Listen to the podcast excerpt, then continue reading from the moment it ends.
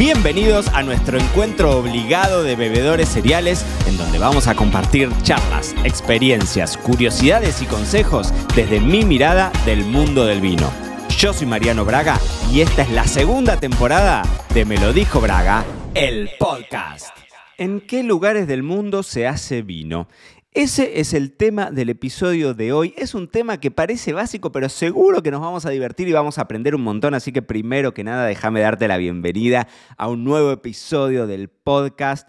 Miércoles 8 de febrero de 2023. Y hoy, como te digo, el tema puede parecer liviano. Así puedes decir, bueno, ¿en dónde se hace el vino? ¿Qué sé yo? Todos conocemos, Europa. Es decir, hay como mm, regiones que son famosas por todos por todo el mundo, por lo menos por la mayor parte de los bebedores cereales, hay alguna, y seguramente en tu cabeza alguna región particular que idealizás y decís, de ahí vienen los mejores vinos del mundo y demás, pero el universo, las geografías del vino son tan enormes que hoy la realidad es que se han corrido muchísimo de esos límites que uno aprendió y de eso es de lo que te quiero contar en el episodio de hoy. De hecho, como para que tengas una idea, está estimado que son casi 100 países los que producen vino, pero el 80% de toda la producción mundial está concentrada en 12 países únicamente, es decir, es claro que sigue habiendo esta masividad eh, de, los grandes actores de Europa y de algunos actores americanos también, que son como los que traccionan eh, la, mayor parte de la producción, son los mercados principales, no solamente a nivel consumo, sino también a nivel elaboración, ventas, exportaciones y demás. Pero... Mm, como para que tengas una idea, siempre lo que yo había estudiado en su momento, eh, en, mis épocas de, de, estudio, siempre era un mapita en donde vos tenías entre los 30 y los 50 grados de latitud, tanto sur como norte, entre los 30 y los 50, tanto de hemisferio sur como de hemisferio norte, la mayor concentración. Es decir, cuando vos ves el mapa y ves esa franja que pasa de un lado al otro, vas a ver que pasa por el norte de México, todo Estados Unidos y algo de Canadá, agarra toda Europa y el norte de África, agarra un poco de la zona más tradicional, digamos, de, producción de, de vino, Israel, Líbano, Irán, toda esa zona, atraviesa China, y, y llega hasta Japón y listo, y cruza ese lado. Y en el hemisferio sur agarra Chile, Argentina, Uruguay, el sur de Brasil, Sudáfrica, Australia y Nueva Zelanda. Ese es el panorama tradicional. La realidad es que cuando empezás a escarbar un poquitito, empezás a ahondar en el tema, te das cuenta que hay mucho vino produciéndose en distintos lugares del mundo. Acá nosotros hace no tanto tiempo eh, hablamos con Pietra, por ejemplo, de la elaboración de vinos en, en, Perú.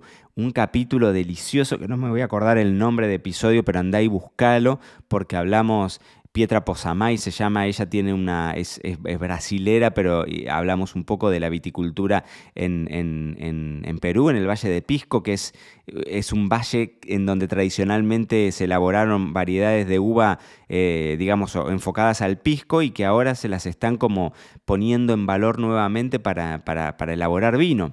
Y, mm, y ahí, bueno, cuando ves el mapa, claro, Está mucho, está mucho más cerca del Ecuador, por lejos, escandalosa cercanía al Ecuador, versus lo que podrías pensar entre 30 y 50. Y cuando vas a los, a, los mapas del vino, bueno, por ejemplo, en Inglaterra se hace vino y Inglaterra está todavía más al norte de lo que sería ese límite de los 50 grados. Es decir, existe una realidad que es esta, que es que entre 30 y 50 grados de latitud sur y norte tenés los mayores productores, pero la verdad es que también un impacto de algún tema que en algún momento vamos a abordar, que tiene que ver con el cambio climático y, que cómo, y de cómo han influido en estos últimos años el aumento de las temperaturas a que nuevas zonas vitivinícolas que antes ni existían estén hoy eh, en plena producción y que tengan hoy un potencial, ¿no?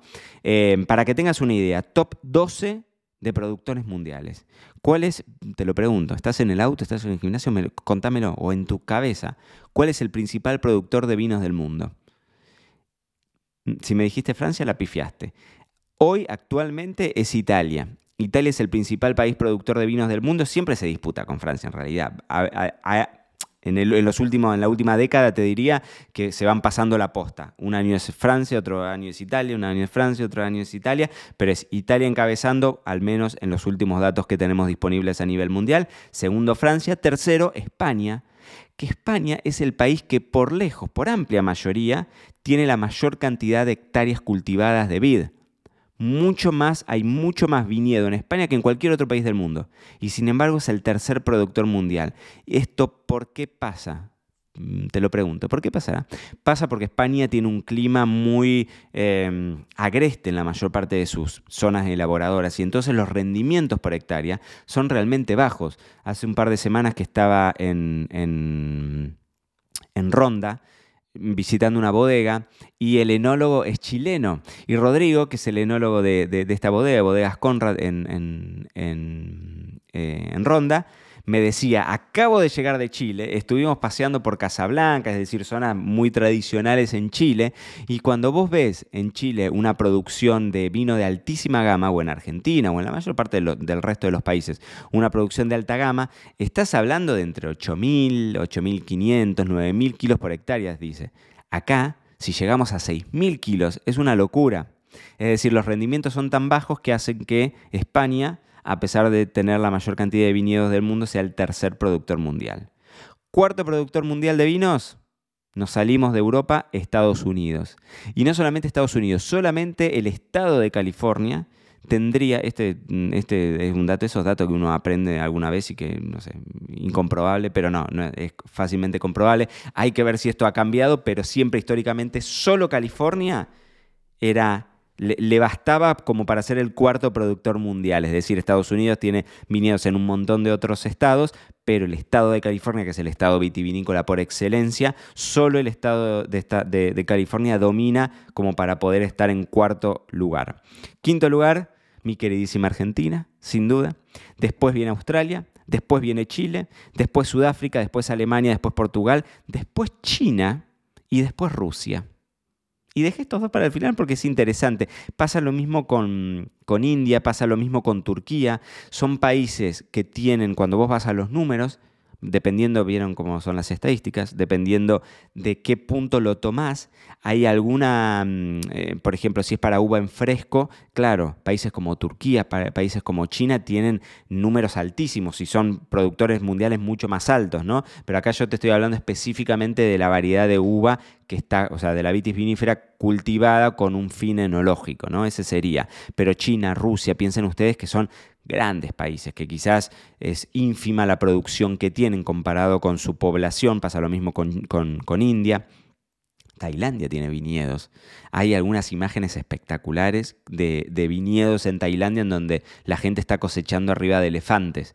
Eh, búsquenla. Yo en algún momento había escrito una nota, una nota al respecto. Son, son industrias quizás chiquititas, pero sumamente atractivos. Y, como te digo, si nos ponemos a pensar en un mapa mundi tremendamente grande, bueno, 100 países en total, casi 100 países se dedican a tener cultivos intensivos con, destino enológico, con destino de elaboración, pero solamente estos 12 que te digo concentran solitos el 80% del vino que se produce en todo el mundo.